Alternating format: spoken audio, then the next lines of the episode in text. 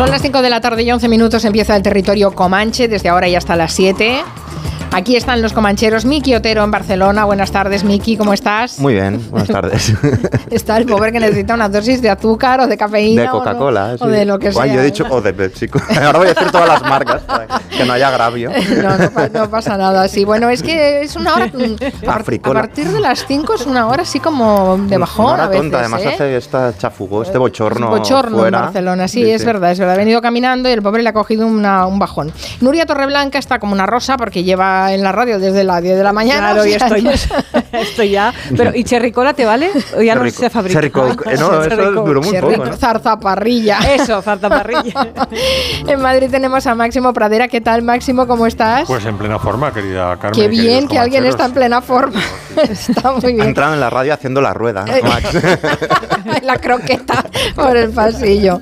Bueno, y se nos ha ido hasta Cádiz, Santi Segurola. Buenas tardes, Santi. ¿Cómo estás? Buenas tardes, feliz en Cádiz. es una de mis ciudades favoritas. Nos das envidia, seguro que ya te has tomado una tortillita de camarones. Ay, qué rica. Pues no, he tenido más suerte porque he comido con un viejo amigo eh, de una familia que, vasca de Ibar que está instalada en Cádiz desde final de la Guerra Civil, los Elorza, con Miguel Elorza que gran cadista, también hincha del Athletic, aunque la mitad de su familia es de, de la Real, y con una particularidad, habla un maravilloso, un precioso euskera con acento de Cádiz. Qué, bueno. Qué bonito. Antes hemos hablado, de, hemos hablado de la, la particularidad de, las lenguas, de la lengua de Cádiz y que tienen unas palabras pues, divertidísimas. Sí, imagina, los wishi, ¿no? Los colmados estos bar que pues se llaman wishi.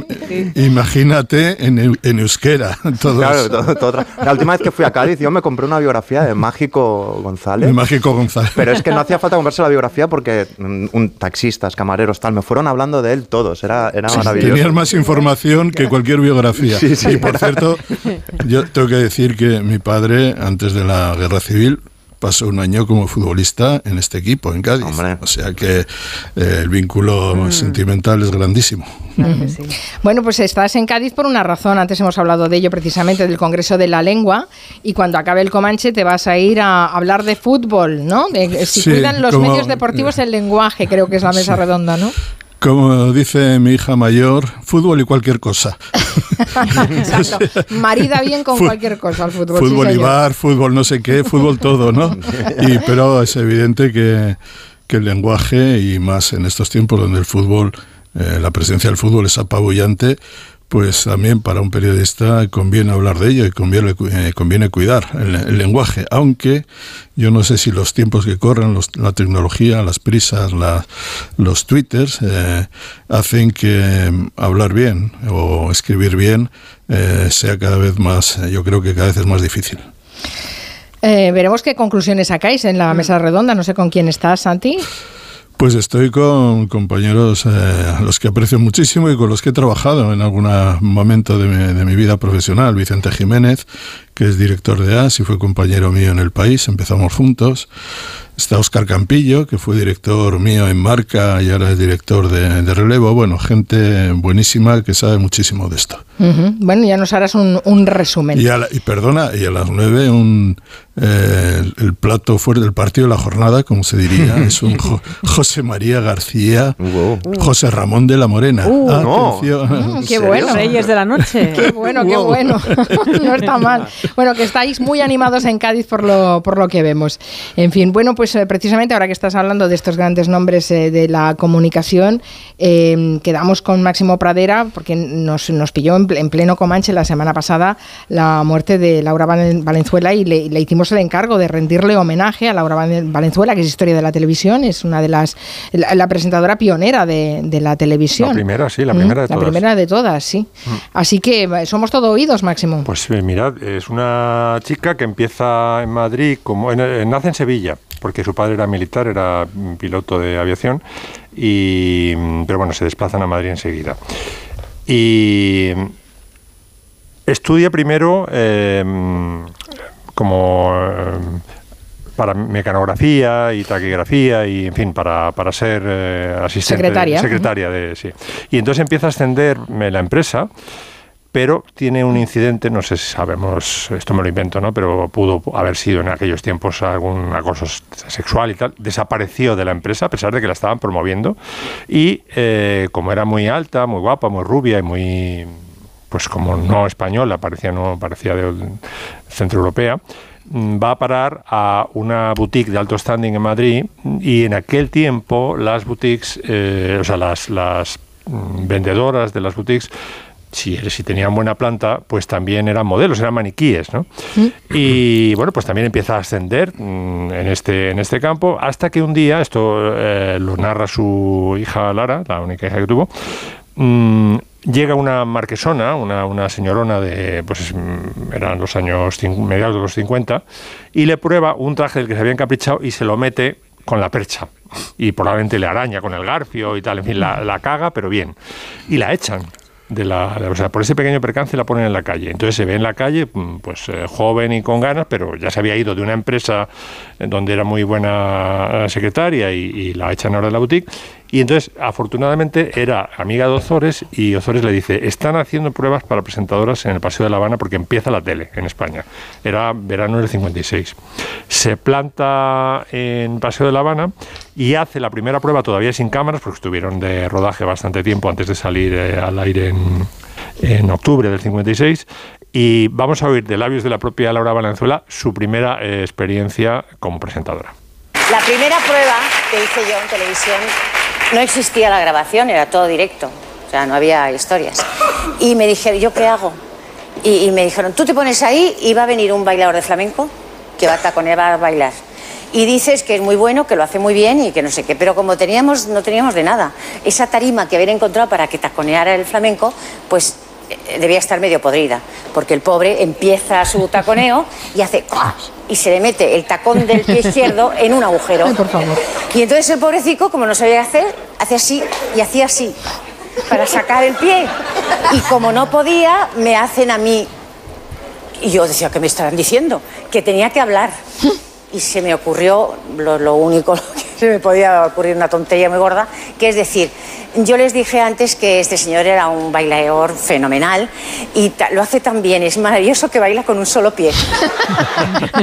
Esta era Laura Valenzuela, tenía muchísima espontaneidad. Una, película de Ozores, parece. Totalmente. Buenísimo, sí, sí. Estuvo a la altura de, de, su, de su mentor. Bueno, pasan los años, hace más programas de televisión, hace cine también. Mm, no sé si ya con Dibildos, porque tuvieron un romance bastante largo, o sea, un, noviazgo bastante largo hasta que se casaron. Sí, bueno, cuando se casaron ella dejó de trabajar, que también lo había contado sí, sí, sí, dejó en el 71, 72, me parece. O sea, que, tuvo que ser antes. antes tuvo que ser antes, sí. Pero llega, eh, montan galas del sábado en, en, Madrid. Y estaba, ella era una fija en la quiniela como presentadora porque querían formar pareja. Pero el, eh, el realizador, me parece que era García La Vega, mm, no, tenía claro cuál era cuál tenía que ser el, varón, ¿no? El, presentador masculino. Y entonces dice, bueno, voy a probar con Joaquín Prat, a pesar de que lo tengo en Barcelona haciendo un millón para el mejor. ¿Os acordáis de un millón para el mm. mejor? Y Rosa Zumárraga. Eh, sí, y yo me acuerdo de... Rosa, ¿os, acordáis de Rosa Zumárraga? fue, la primera que ganó un millón. Toma. yo es que me acuerdo de la segunda Un reportaje, claro, un reportaje, pero yo es que ni había nacido. Claro. Aquí tampoco, claro. Aquí nadie ha nacido nunca. ¿Qué pasa en este programa? En, mi caso es verdad. ya, ya vale, ya os vale. Yo me acuerdo de un millón para el mejor de la época de José Luis Pecker, porque cuando, cuando quitan a Joaquín Prat para traérselo a galas del sábado, eh, lo sustituyen con José Luis Pequer y es la época, la segunda temporada es de la que me acuerdo bien. Bueno, total, que se trata de Joaquín Prat, empieza a Galas del Sábado, que es un programa... Mm, lo ves ahora en la mediateca de televisión española, dices, es que esto es moderno ahora mismo, o sea, tiene el mismo nivel rompedor que puedo tener, por ejemplo, La Edad de Oro con eh, Paloma Chamorro, un programa minimalista, pero muy no sé, muy espontáneo, muy a mí mm, me encanta, me encantó entonces y me gusta ahora verlo 40, 50 años después, ¿no? Hicieron una pareja increíble, o sea, ligó la mayonesa como vulgarmente se dice y hacían de todo, hasta cantar la presentación en directo.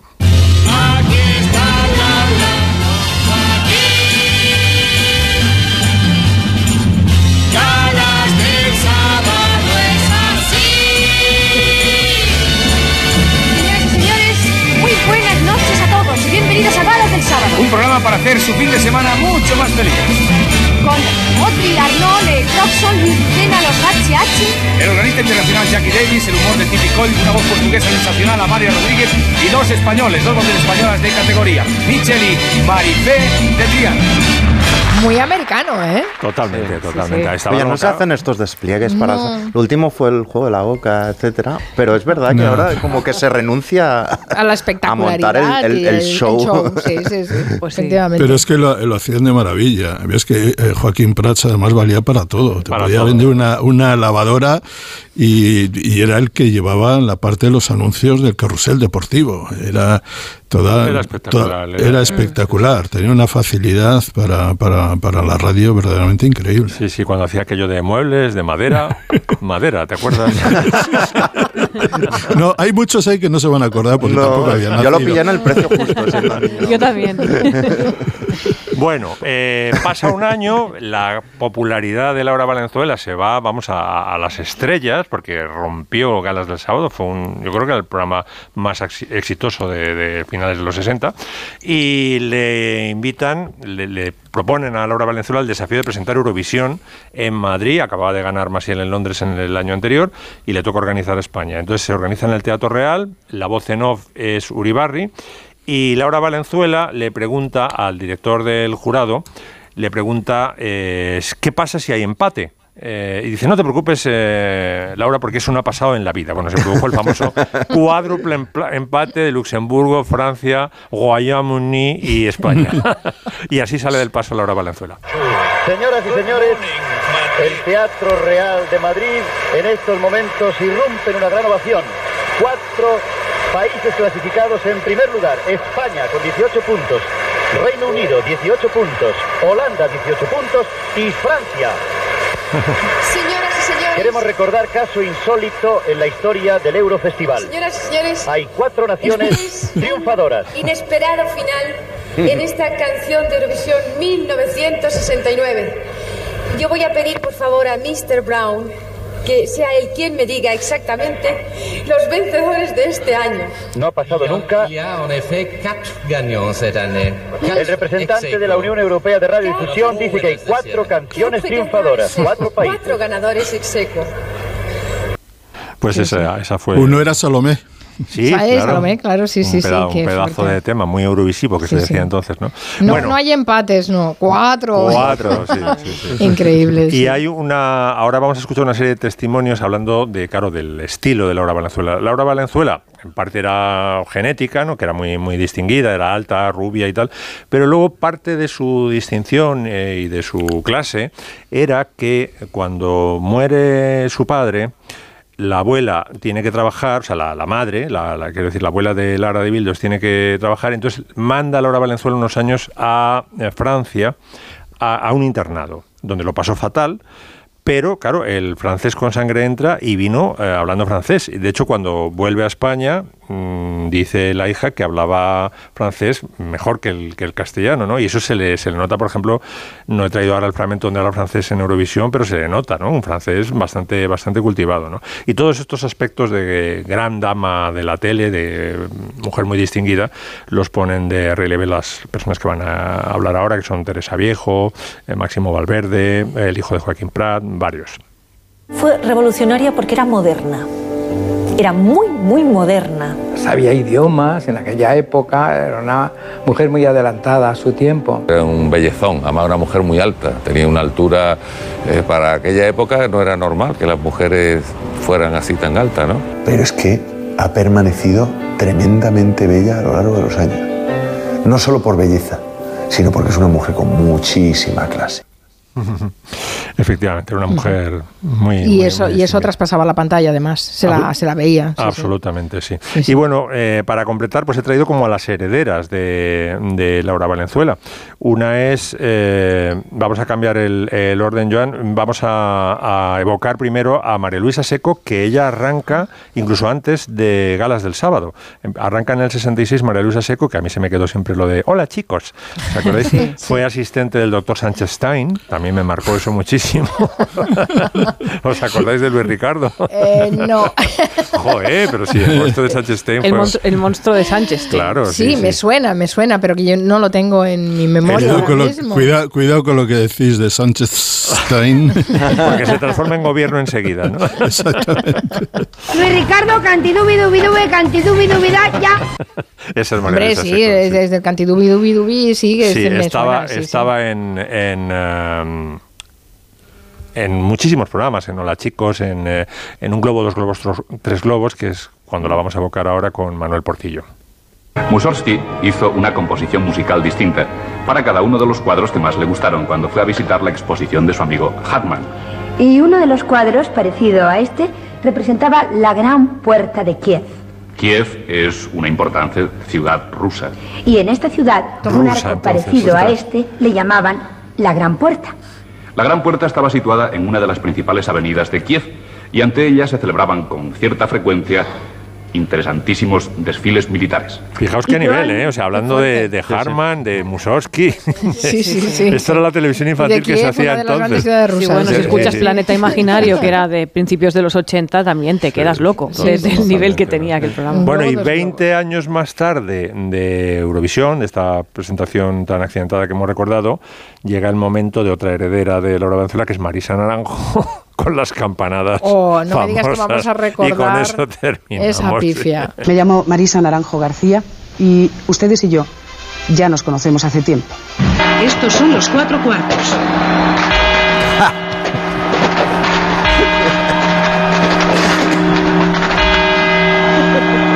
Notarán ustedes que el sonido es totalmente diferente de los cuartos a las campanadas. Y tanto. Tenía una, una voz preciosa Marisa Naranjo. Bueno, lo cual demuestra que hacer televisión no es fácil. Sobre todo cuando no te ponen medios. claro, Especialmente no las te- campanadas, perdonad, yo Sí, sería sí, incapaz. Si me, si me si me permitís, yo ahora mismo no sé diferenciar los cuartos de las enteras. Claro. Y de verdad, ¿eh? Digo, Pero en no- los cuartos no van sé. más rápido. Clan, clan, clan, clan, Sí, clan. sí, clan, clan. Bueno, pues eh, Ah. seré, seré seré disle- seré disléxico de campana, pero vamos. Ahora ya te ponen en el rol ahí los números, te los van encendiendo. Una, dos, tres. No, me es fácil cualquiera. descuente. ponen un, un monitor, pero es que claro, si no escuchas nada es imposible. Claro, Yo- es que es muy difícil, ¿eh? La- las campanadas es dificilísimo dificilísimo. televisión, así que nada. Vamos a hacer una pausa y después hablamos. Mira, tenemos noticia de Beethoven, que no la va a traer Máximo me Pradera, sino Santi Segurola, y hablamos de los 90.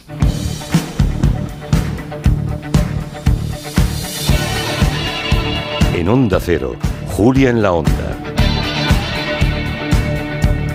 Con Carmen Juan.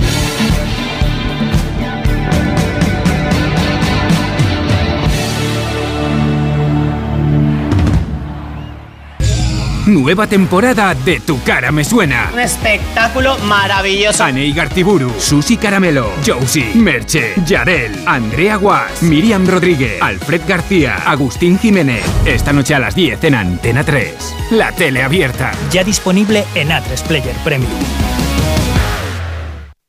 Los que vivimos en una casa hemos podido. Y los que vivimos en un edificio también. Con Smart Solar de Iberdrola tú también puedes ahorrar hasta un 70% en tu factura de la luz con la energía solar. Vivas en una casa o en un edificio. Más información en iberdrola.es, en el 924 24 24 o en nuestros puntos de atención. Cambia la energía solar con Iberdrola, empresa colaboradora con el programa Universo Mujer. En Hipercor y el supermercado El Corte Inglés siempre tienes ofertas increíbles. Como una exquisita merluza de 3 a 4 kilos entera o por medias piezas por solo 10,99 euros el kilo. O unos berberechos gordos por 16,99 euros el kilo. Aprovechate, solo en la pescadería de Hipercor y el supermercado El Corte Inglés. En tienda web o app. Precios válidos en Península y Baleares. Spy Baronda en Esplugues de Llobregat, una antigua fábrica de cerámica de estilo modernista, cuya rehabilitación ha dotado a este singular edificio de nuevos usos acordes con los tiempos. Exposiciones, pasarelas de moda, presentaciones. Spy Baronda ofrece un sinfín de posibilidades para adaptarse a múltiples eventos. Desde allí, el jueves 30 se hará en directo el programa Julia en la Onda, con el patrocinio de Finestrelles Shopping Centra y la colaboración del Ayuntamiento de Esplugues. El jueves 30, a partir de las 3 de la tarde, Julia en la Onda, desde el Spy Baronda en Esplugues de Llobregat, con Julia Otero. Te mereces esta radio. Onda Cero, tu radio. 29. Tus nuevas gafas graduadas de Sol Optical. Estrena gafas por solo 29 euros. Infórmate en soloptical.com. Un día descubres que tienes humedades en techos, paredes, están por todas partes. ¿Qué puedes hacer? Llama a Murprotec. Llama al 930 1130 o entra en murprotec.es. Si con las humedades te las tienes que ver, ¿qué puedes hacer? Llama a Murprotec. 930 1130. Murprotec. Cuidando tu hogar, cuidamos de ti. El arte llama a tu puerta con la Red Itiner, la red de exposiciones itinerantes de la Comunidad de Madrid. Diez muestras acercan a tu municipio grandes artistas como Picasso, la fotografía de la movida madrileña o la trayectoria del actor José Luis López Vázquez. Infórmate en comunidad.madrid barra cultura. Comunidad de Madrid. ¿Sabías que la pérdida de pelo está determinada por nuestro estilo de vida así como por la genética? Prevenir es fundamental para evitar que la caída sea definitiva. En Instituto Médico Dermatológico, gracias a nuestros tratamientos de regeneración capilar, podemos revertir muchas patologías de alopecia. Primera consulta y diagnóstico gratuito. Clínicas IMD, imdermatológico.com. ¿Alguna vez has soñado con ser más alto? Con los zapatosmásaltos.com podrás crecer hasta 7 centímetros sin que nadie sepa cómo. Diseño, calidad y comodidad de altura. Solo tienes que visitar www.masaltos.com y elegir los que van más con tu estilo. Recuerda, ya puedes ser más alto sin que nadie sepa cómo. Masaltos.com Si a ti lo que realmente te gusta es llegar del trabajo y ponerte a revisar portales inmobiliarios, hacer llamadas, mandar mails, organizar el papeleo y tener que enseñar tu casa a desconocidos, hazlo.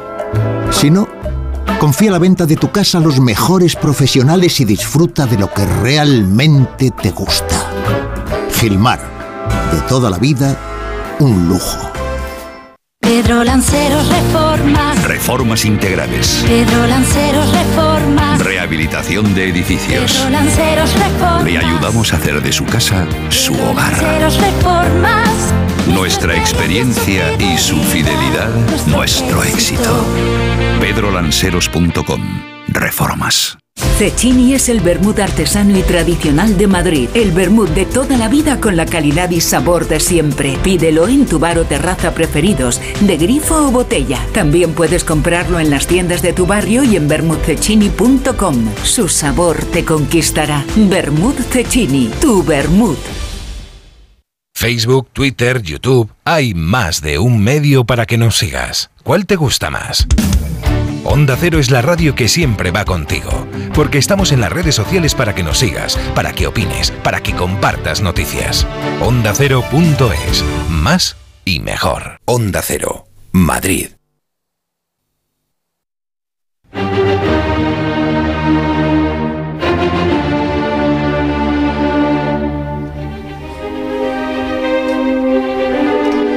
Escuchamos la quinta sinfonía de Beethoven porque esta semana hemos conocido detalles sobre la posible causa de su muerte, una investigación que, que le ha llamado mucho la atención a Santi Segurola. Cómo no, y aquí, como siempre, pido ayuda de los que saben más que yo. ¿eh? Así que, Max, adelante. Nadie sabe, na- nadie sabe nada de esto, Santi, ya verás, a medida que vayas eh, adentrándote te, te iré acotando. Hay un cacao. Bueno, eh, el caso es que eh, el señor Beethoven murió con 56 años y alrededor de él eh, se, produjo una especie de idolatría pop. O sea, todo el mundo quería estar cerca de Beethoven a la hora de su muerte, pero todo el mundo quería llevarse algo de Beethoven. Y una de las cosas que se querían llevar eran mechones de pelo. Es decir, hasta le pedían permiso en el lecho de muerte, un día antes de morir, un alumno suyo, un joven alumno, Sebastián Hiller, le pidió que eh, si podía cortarle un poco de pelo para tener un recuerdo del maestro. Bueno, así las cosas se pusieron que murió el hombre y alrededor de, Beethoven todo el mundo quería saber más del genio, ¿no? Y por ejemplo se le practicó una cranio, craniotomía para ver cuáles eran las causas de la sordera, que evidentemente no se, no se pudo saber nada, pero lo que sí quedaron por el aire o por ahí fueron varios mechones de pelo de, de Beethoven. Uno de ellos eh, se vendió en 1994, era el de Sebastián Gil, el que había conseguido Sebastián Hiller, y se puso en su, se subastó por la, fue subastado en la casa Sotheby's. Se vendió por 7.300 dólares en el año 1994 Y a raíz de ese mechón se hizo alguna película, algún libro, y eh, también eh, aparecieron diversos eh, mechones y una familia que dijo que estaba emparentada con Beethoven, una familia flamenca de, de Flandes, en la parte flamenca de, de Bélgica. Y se empezaron a hablar ya de muchas cosas de, de Beethoven, que si era un borracho y había muerto eh, por alcohólico, que si se llegó a decir que, era, que en realidad que era negro, también es otro de los rumores que corrió. Es que tenía ancestros españoles, sí. Y el caso es que eh, con los avances de la genética y de las mm, y de gente que eh, tiene eh, participa en centros eh, dedicados a Beethoven y, y dedican la vida a Beethoven, decidieron eh, iniciar un estudio eh, de, al- sobre los, alrededor de los mechones que, que quedaban de pelo de, de Beethoven para descubrir cuál era la realidad de todas esas enfermedades, mitos eh, y rumores que habían corrido sobre, sobre el maestro. Eh, 32 científicos han trabajado o trabajaron en este asunto y sus conclusiones se han publicado esta semana en la revista Current Biology y han causado sensación. Para empezar, hay que decir que eh, la primera conclusión es que el mechón más famoso del pelo de Beethoven no pertenecía a Beethoven, Vaya. sino a, a una mujer. El que se vendió por fuerte. 7.300 pertenecía a una mujer judía askenazi, probablemente porque el poseedor de ese mechón lo perdió y le cortó el pelo a su mujer y lo puso allí, como si fuera de Vaya, Beethoven. no te puedes fiar de nada, ¿eh? Pero luego sí se han descubierto que cinco mechones coincidían con, eh, el- el- con los genes, con el mapa genético de, de- de Beethoven. Y eh, los estudios eh, permitieron saber algunas cosas de él. Primero, que bebía, era un bebedor, pero no un gran bebedor. O sea, no era el alcohólico que se decía, lo que sí era un hombre que está afectado por una hepatitis B, probablemente adquirida desde la infancia y quizá desde su nacimiento, algo que poco a poco le fue corroyendo el, hígado. La, causa de su muerte fue una cirrosis y pancreatitis, pero eso lo hemos sabido ahora. En cuanto a su relación con la familia Beethoven de Flandes, que tan orgullosos se han sentido durante todos estos años, pues hay un problema muy grande, que es que el cromosoma Y de Beethoven no coincidía con el, el genoma de esta familia. Por una razón, se supone por una razón, y es que la abuela de Beethoven tuvo una affair extramarital con un señor desconocido y de ese, de ese affair nació un niño y ese niño fue el abuelo de Beethoven, pero era el, digamos, el abuelo no conectado con la familia de Beethoven de Flandes. Pues eh, de, ahí salió el, el genio a lo mejor de, De- Beethoven, de esa salió- bastardía, la ¿no? cana- la cana de aire. Exacto, de- de la- del adulterio, en fin. ¿Y no te ha sorprendido a ti, Max, esto de saber que eh, tenía hepatitis B, que podría ser la causa de la muerte esa? Que tampoco me lo creo, porque fíjate, Mm. están sacando investigaciones sobre Beethoven, cada 5 o 6 años sale una investigación. Y entonces yo la conclusión a la, que, a la que he llegado es que hay dos escuelas. Hay la escuela de Illinois, que son un grupo de profesores que han analizado cabellos auténticos y que dicen que fue por una intoxicación de plomo, porque el vino que él tomaba en aquella época era vino peleón y se endulzaba con un, eh, un componente que tenía plomo y que eso le, le fue envenenando. Y luego están los de los investigadores del Hospital Montesinaí, que es un hospital también muy prestigioso, que han analizado trozos de cráneo. Entonces los del cráneo dicen que no fue el plomo y los de los cabellos dicen que sí que fue el plomo. Entonces hay Pues ahí este, una... este estudio, Max, dice que no fue envenenado, Mm. que no murió por plomo, simplemente... Claro, pero ya verás cómo dentro plomo. de cinco años sale otro Dentro de cinco estudio años, contradictorio. dentro de cinco la- años, si estamos lo aquí, que- lo sacamos. Lo que sí es cierto es que el, el estudio eh, ha sido eh, validado eh, por gente que es experta en, en las cuestiones estas de, de genética, que se ha presentado en una revista que es influyente y que dice lo que dice. Dicho, dicho esto, lo que más me sorprende es que todo esto parte de la idolatría que había, Claro. que había por, porque si vamos, se muere solo y es el típico genio que, cuya obra triunfa 100 años después, pues probablemente no tendríamos ninguna noticia. Pero claro, el hecho de que alrededor de su lecho de muerte estuviera todo el mundo intentando conseguir algo de, de Beethoven, pues es un poco el fenómeno Beatle, ¿no? Claro. Sí, sí, sí, el, el Eh, y eso- Beatle de la, de, la, de la época. Está De bien. Bueno, época. pues ha sido noticia esta semana y le ha llamado la curiosidad a Santi Segurola. Miki Otero no ha tenido tiempo porque ha estado leyendo un libro. Vámonos a los 90.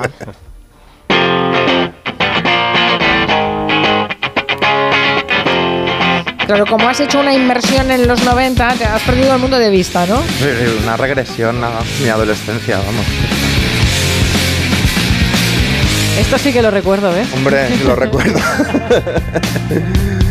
He estado leyendo un libro titulado así, Los 90, que el autor me chifla. Es un ensayista de Estados Unidos que se llama Chuck Klosterman, que escribe de cultura popular en general, sea deportes, cine o todo a la vez, como es el, el caso, y que es un análisis perfecto, ágil, pero con- lleno de ideas de, de esta década en la que, bueno, hay décadas fuertes y débiles, ¿no? Y los 90 es como una década que se recuerda como si no hubiera pasado nada importante. De hecho, era, se decía como que la historia incluso había Que venía de los 80 que fueron acabado, muy, que era una, muy una- una- claro. una fuerte como, lo- como los, los, los 60, por poner otro ejemplo, ¿no? Si miráis ahora una foto de los 90, por ejemplo, una reunión de amigos, si la miráis fijamente esa foto, veréis algo, algo intangible. Te das cuenta de que no había internet, la actitud era diferente, los chavales y las chavalas Sí. posaban de manera di- diferente, ¿no? Pero bueno, había esta cosa que era una década eh, eh, irónica, llevada por la pereza de alguna manera, un poco ensimismada. Yo creo que una de las series que mejor definen esto, que es esta década sobre la nada, es Seinfeld, que hace una reflexión sobre ese tema, precisamente. Todo el mundo hace cosas. Nosotros no haremos nada. Vamos a la NBC y decimos que tenemos una idea para una serie sobre nada. Exacto. Si me preguntan sobre qué trata, digo sobre nada. Esa es la idea. Pues oye, no es mala idea. Buenísimo. Es esta, esta bueno, es una serie increíble, para- igual de moderna ahora, vamos. Eh, el lo primero sería esta apatía, ¿no? Y además se explica Klosterman que es como una trampa 22, ¿no? Porque la a la generación X de los 90 se la acusaba de ser la más apática de la historia. Pero como sus jóvenes sol- solían responder con desinterés, validaban sin darse cuenta la afirmación original, ¿no? Y esto se, eh, se nota, por ejemplo, en, en los looks, en la ropa de, de los adolescentes, ¿no? En el, el look del grunge, por ejemplo. Estamos escuchando Ni- Nirvana, ¿no? Venimos de, de los 80 súper producidos, ¿no? Hombreras. eh, American Psycho. Portaaviones, American Psycho, la marca, etcétera, etcétera. Y caemos en el grunge que, que realmente eran camisas de franela del abuelo, eh, tejanos eh, raídos, eh, bambas mm, que, que han tenido muchísimas vidas, pelo así un poco brillante, pero no por la gomina, eh, etcétera, etcétera, ¿no? Eh, Es este, este es el look de los eh, 90 que luego Marc Jacobs lleva, a la pasarela, ¿no? Pero en ese momento es sincero. Digamos que sobreproducirse o vestirse muy bien era poco guay, poco auténtico, y eso se lleva también, y lo lleva él muy bien el ensayista, a todo tipo de ambición, ¿no? Que estaba como mal vista, ¿no? El libro fundamental de los 90 es eh, Generación X de Douglas Coupland, no por su valor literario, pero sí como fenómeno cultural. Y en el cine, para mí, el termómetro de esa década es Reality Bites, y sobre todo la intro de Reality Bites, con Winona Ryder diciendo todo esto. Y todavía se preguntan por qué los que tenemos veintitantos años nos negamos a trabajar 80 horas semanales para poder comprarles sus coches BMW. O por qué no estamos interesados en la contracultura que ellos inventaron. Como si no les hubiésemos visto pisotear su revolución con un par de zapatillas deportivas. Era esta cosa como post-yuppie, pero post-hippie también, ¿no? Como una cosa absolutamente descreída. De, to- de todos modos, en esa época aún marcabas, digamos, tu personalidad por los grupos que escuchabas, por ejemplo, por la subcultura a, a las que te adherías, ¿no? Y, y de alguna manera destacar era casi un sinónimo de venderse, ¿no? Entonces esto llevaba a situaciones un poco forzaditas, ¿no? Por ejemplo, Kurt Cobain, se hacen famosísimos Nirvana, aparece en la portada de Rolling Stone y lleva una camiseta donde se lee "La revi- las revistas corporativas apestan. Pero estaba en la portada una revista, ¿no? Qué bueno. Eh, y todo eso es así, ¿no? Hay toda esta cosa del rock indie universitario, del punk, del hardcore, hasta el hip hop, ¿no? Eh, separado de la música masiva, ¿no? Y a veces las multinacionales lo intentaron capitalizar, el indie. En España fue muy claro el recopilatorio de Pepsi, hoy solo hablo de colas, ¿no? De Pepsi con un montón de grupos muy diferentes donde había canciones que yo recuerdo mucho como esta.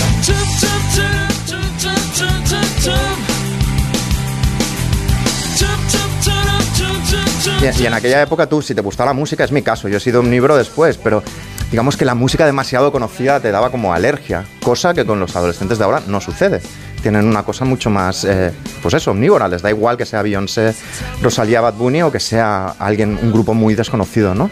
Y la causa, entre otras, es que ahora pues escuchas todo con un clic, de tal modo que no te puedes diferenciar mucho de algo que está al alcance de todos. No tienes que ir a comprar el disco, etcétera, etcétera, ¿no? Em, y luego, porque ahora, imaginaros ahora cómo ven un, un chaval de ahora el hecho de que nosotros compráramos un disco por el equivalente de 18 euros. Lo ven una locura, Claro. les parece. Y comprabas un disco por Pero una canción. Un disco de, de- de 12 canciones del Sí, mismo sí. tipo y hay que esperar a que salga y encima hay que pagar. Para mí la culpa de esto la tiene un formato que aborrezco, que, que respeto menos que, lo- que a, que a un posavasos, que es el CD, que es la gran farsa de la industria musical, que los CDs costaban 20 céntimos de fabricar y el envoltorio 30 céntimos y te los cascaban a 20 euros, con lo cual la gente también generó un rechazo hacia la industria y cuando vino Emules empezaron a descargar discos como, como locos. Luego también hay otra cosa, no nos, no nos creíamos especiales los adolescentes de, de- de entonces, ¿no? Yo recuerdo que un, un amigo mío del cole, Borja, tenía un póster de Kurt Cobain a los 13 años donde ponía me odio y me quiero morir, 13 años, o sea, imaginaros qué autoestima. Y los himnos de la época, si os fijáis, iban de esto. Smashing Pumpkins decían soy menos que cero y soy tu cero.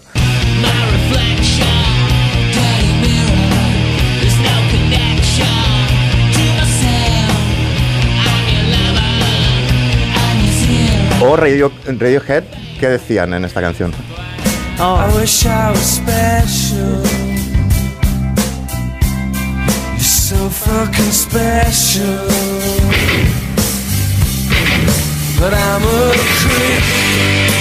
Es decir, me gustaría ser especial, pero soy un freak, soy un rarito, I'm a weirdo. Pero es que mirad esta otra.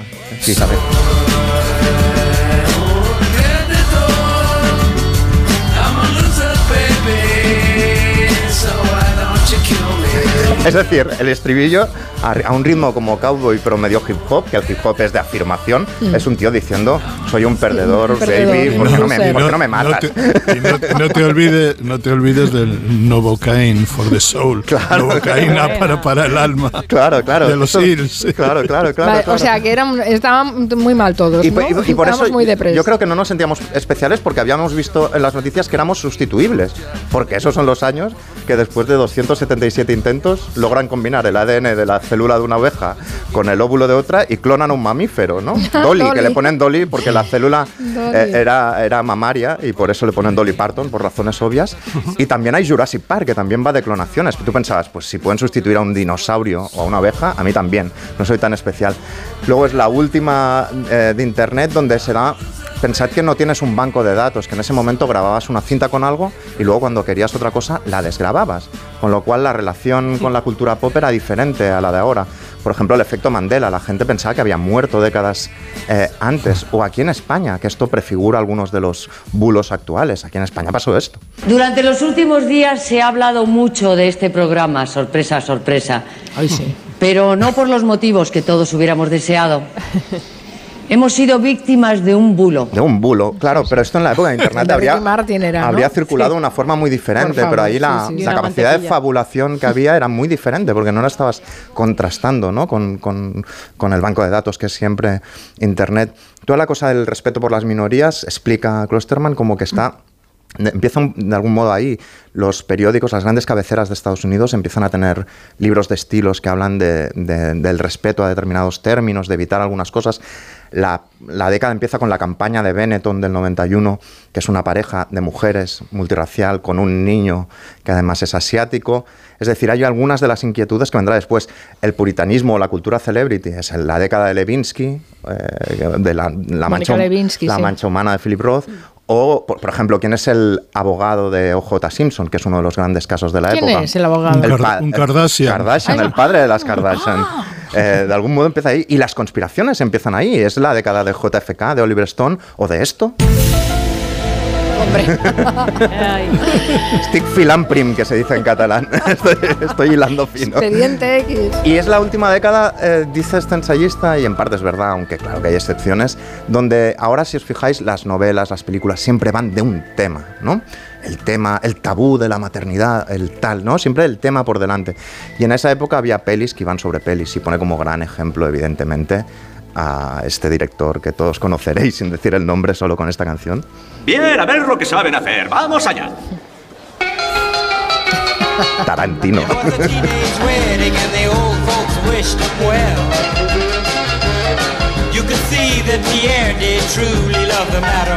Que nos hizo bailar a todos de una manera que no habíamos bailado Y, nunca. y este, el póster de Pulp Fiction con Uma Thurman en todos los bares y todas las Sí, sí, habitaciones a las que fuera. No sé si a una- Santi para mí les, fue- les pilló de mayores ya. Para mí, no, para mí fue una gran década. Y en el deporte, fíjate, eh, Jordan gana su primer título, su primero de los seis títulos. Eh, el Barça de Cruyff acaba con casi 30 años de penurias y gana cuatro ligas seguidas. Y la Copa de Europa. Y la Copa de Europa. Eh, el accidente, la muerte de Ayrton Senna también tuvo un- nos dejó eh, p- trastornados en, en los 90 cuando nace la Premier League y en los 90 es cuando se eh, decreta o cuando se publica por fin la sentencia Bosman que cambia el fútbol radicalmente. es verdad, es verdad. Totalmente, O sea, sí, no- eh, cuidado con los 90.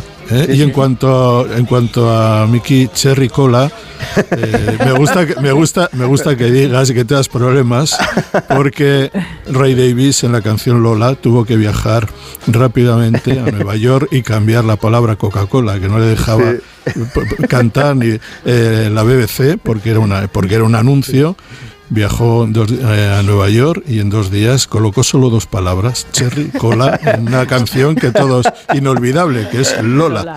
Qué bueno, qué bueno. En fin, bueno, ¿algún recuerdo de los 90, Max? Bueno, pues eh, sí. Hombre, es su década, lo más plus. ¿no? Claro, sí, lo más plus. Y luego el- y la radio a lo grande con Gabilondo. Nosotros empezamos con, eh, con el Hoy por Hoy en el 93, me parece que fue. Estuvimos dos años a- eh, en, la hora de mayor audiencia de Hoy por Hoy. Sí, sí, es verdad. O sea que Sí, o sea mí, que fue eh, la década también, eh, una década mm, para ti interesante. Y Nuria, que era una adolescente, Yo era sí, pequeñita, yo, ¿no? yo estaba, bueno, pues Yo- adolescente, adolescente, hombre, en los 90 ya, eh, adolescente trascendiendo a la juventud. Nuria y Mick, ¿sois de la misma quinta vosotros? Yo soy del 80. eh. Yo del 76, te llevo cuatro años. Bueno, o sea, bueno. hace cuatro años antes que tú ya salía. Igual te vi en la sala mágica a lo Seguramente. lejos. ¿Quién es Bueno, Miss Dinamarca? Por cierto, que viene aquí Miss Dinamarca y me dice un día, no te lo vas a creer. Y me cuenta una película que yo le dije, sí, hombre, ya. Pues es verdad, y nos lo va a contar. Pues sí, sobre una película, pero de verdad, una película. Semana que viene se estrena, no os lo vais a creer, una película. A mí me fascina por dos cosas, porque el protagonista es un oso farlopero. Y dos, porque está basado en hechos reales, que me parece increíble. No he podido esperar a la semana del estreno para hablar de ella. La película se llama Cocaine Bear, aquí traducida como Oso Vicioso. Valorados en millones de dólares han caído hoy del cielo en Knoxville, Tennessee. Hay más de estos por ahí. Los han tirado en alguna parte. Estoy buscando a mi hija. El bosque es un lugar peligroso. Eh, Henry, fíjate. La han encontrado. Igual un ciervo. Se ha perdido mucha cocaína. Tenéis que ir a buscarla. No, no, no, no te comas eso, no te lo comas. Vamos a ver cómo le afecta a unos. El mamón se tragó la coca. Madre mía. Oso vicioso. Perdonad, perdonad la, creati- ¿eh? la- la creatividad española con los títulos. Bueno, es que a, a mí- a eso voy, Santi. O sea, Cocaine Bear, vale. Y yo digo, oso vicioso. Yo no puedo decirlo, perdonad, así no lo puedo pronunciar. A mí me, me sale en español latino. Oso vicioso. Oso vicioso. Oso vicioso. Bueno, es, por cierto, es la peli póstuma de Ray Liotta porque aparece en la película dirigida por Elizabeth Banks, un dato curioso. El caso real eh, fue en 1985, eso pasó, un oso pardo en Kentucky se comió una partida perdida de co- cocaína y se volvió un Terminator el, el oso pardo. Pero el pobre no sobrevivió a la sobredosis, lo disecaron y, y pobrecito está expuesto en un centro comercial que me parece muy triste, pobre oso.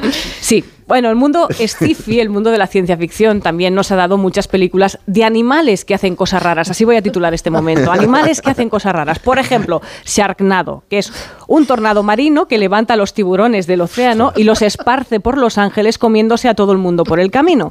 El éxito de esta locura de película fue tal que ¿Dónde se creó eso? una saga y así, atención, anunciaron su emisión como gran acontecimiento en los informativos de la Sexta. Caen del cielo, salen de las alcantarillas y se arrastran por el muelle muelle. Si a Sharknado le han llamado la mejor, peor película del mundo, es porque además de morder, los tiburones vuelan. Increíble. Ahí está Sharknado. Llevan seis o siete películas ya de la saga. Esta semana, por cierto, también, un- esta semana o estos días, un animal raro y magnífico cumplió 60 años, la pantera rosa. 60 años. Wow. 60 años, una pantera macho que fuma y que no, no gozaría del encanto que le caracteriza si no estuviera acompañada por esta música magnífica de Henry Mancini, ¿no? Hay más animales raros, por ejemplo, Lilo el cocodrilo, un alligator que canta acompañado de Javier Bardem. Venga, comete ese- esa sinopsis y véndela también, ¿no? El oso Paddington, el coyote del correcaminos, un animal que vive puf, en una trampa constante toda su vida. En los 90, que nos comentaba Miki, hubo animales que tomaron el protagonismo, absolu- el protagonismo absoluto por volver de la extinción. Como nos decía Miki, volvieron gracias a un mosquito fosilizado en ámbar, ¿no? Y a pesar de que todo el parque de dinosaurios estaba creado y eran hembras para asegurarse, ¿no? Como dicen en la peli, la vida se abre camino, o sea que eso va a acabar ahí mal, van a reproducirse. Hay otro animal que tiene algunos años y que sigue tan espídico como el primer día, Speedy González. Warner Brothers presenta Speedy González. Y aquí está nuestra estrella. ¡Arriba, arriba! ¡Ándale, ándale! Un poco como el oso, ¿eh? Como el oso vicioso. Sí, sí. Ándale, ándale. Exacto, si le buscamos esa parte sí sería espídico por algún motivo. El ratón, por cierto, ratón espídico que tenía esta canción en su momento.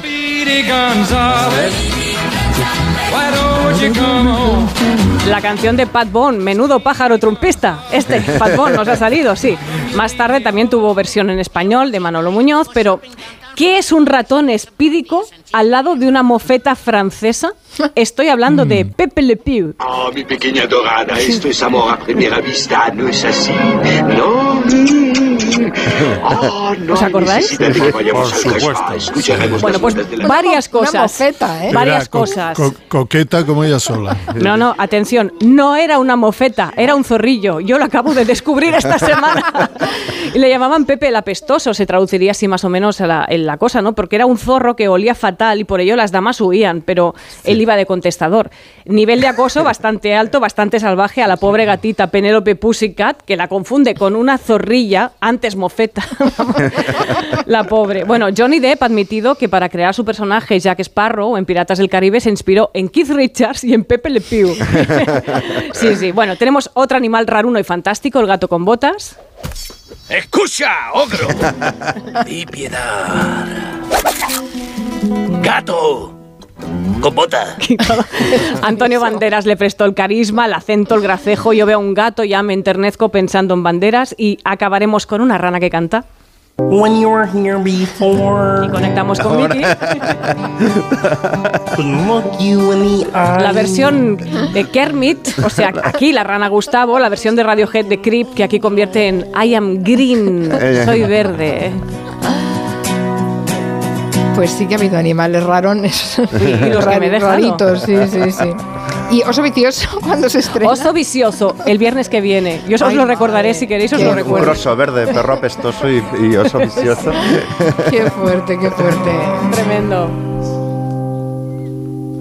Pues con la rana, Gustavo, acabamos. Una, una rana reportera. Luego rana mando, reportera. mando un recuerdo al, al perro aquel que, que solamente se reía. El Risitas. es ese, ese Pierno de una era. de Pierno Doyuna, Penélope Glamour, el Risitas. ¿no? Claro, las carreras. Y los hermanos que se pegaban con la Sí, sí. cachiporra. Sí, sí. Bueno, ah, mañana juega la selección española. Sí, Lo- en- lo seguiremos. en ya. Málaga, primer Nos harás, partido. Sí, nos harás balance de- de- del resultado, porque es el primero con el nuevo seleccionador, Luis de la Fuente. Sí, eh, ha hecho una lista que está, ha sido muy bien considerada, pero ya sabes que las listas valen y las convocatorias lo que vale el resultado después. Así que vamos Ya- a ya esperar. hablaremos de contra, eso. contra Noruega y a punto de ser las seis sin Haaland. Adiós, que te lo pases bien en Cádiz. Que vaya Eh, bien. adiós, Max. Adiós. Miki. Chao, chao, chao. Las seis noticias.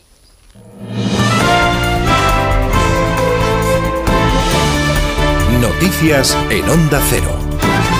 Buenas tardes. El sector bancario ha vuelto a arrastrar a las bolsas, que ha vivido hoy otro viernes negro, con los inversores muy nerviosos a pesar de las intervenciones de las autoridades financieras. Las dudas han venido esta vez de la mano del alemán Deutsche Bank, que ha arrastrado a todos los valores bancarios y ha llevado a las bolsas europeas a cerrar en rojo por debajo del 2%, porque al final han logrado parar el golpe al final de la sesión, aunque Wall Street no ayudaba, ya que ha comenzado su jornada con pérdidas. Patricia Gijón. Nueva jornada de caídas y volatilidad en las bolsas a cuenta esta vez del Deutsche Bank, que se derrumba y contagia a toda la banca europea. La mayor entidad alemana ha frenado los recortes en el 9%, aunque llegaba a caer un 15% a lo largo de la sesión. Las alarmas se encendían al aumentar los seguros contra el riesgo de impagos, los famosos CDS, que amortiguan y amortizar anticipadamente deuda que utiliza como colchón por valor de casi 1.400 millones de euros. El pánico a una crisis financiera invadía a las plazas europeas, que han cerrado una muy complicada sesión con caídas en el entorno del 2%. El selectivo español resta un 1,9%, queda para el lunes en los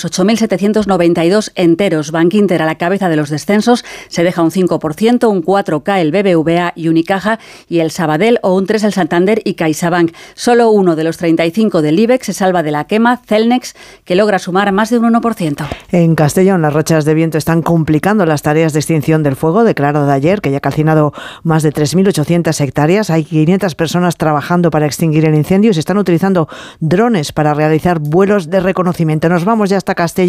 Marta Fullera, buenas tardes.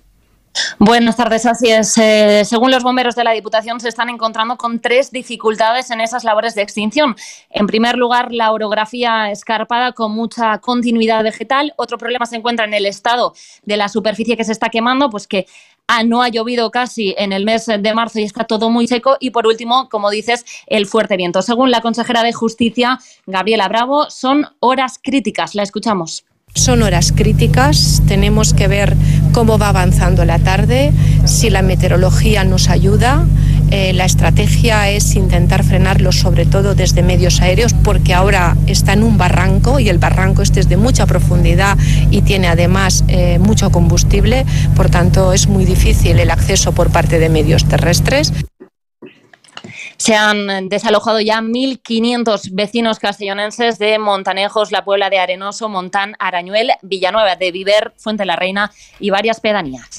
Nos situamos ahora en Santo Domingo, escenario de la vigésima octava edición de la Cumbre Iberoamericana. Hacia allí vuela ya el presidente del Gobierno tras la Cumbre Europea que se ha celebrado este viernes. Y antes llegaba el rey Felipe VI, que ha iniciado ya su agenda. Enviado especial, Juan de Dios Colmenero, buenas tardes. Buenas tardes. El rey Don Felipe asistiendo en este momento al acto del Programa Iberoamericano de Derechos de Personas con Discapacidad antes de clausurar el encuentro económico empresarial de esta cumbre. Protagonista a esta hora más las ausencias que las presencias en la cumbre. No está México, uno de los países cofundadores de la cumbre, tampoco está Perú, Nicaragua, El Salvador ni el presidente de Brasil, Lula da Silva, que emprende viaje precisamente a China. Viaja a China el presidente de Brasil antes de que lo haga la próxima semana Pedro Sánchez. La incógnita que sigue a esta hora y que puede convertirse en aliciente informativo de esta cumbre es si finalmente asiste Nicolás Maduro, el presidente de Venezuela que no confirma ni desmiente su presencia ni su saludo al rey y al presidente del gobierno español. En Italia, la noticia es un éxito médico que se consigue por primera vez en todo el mundo. Se trata de un autotrasplante de toda la superficie ocular que ha hecho posible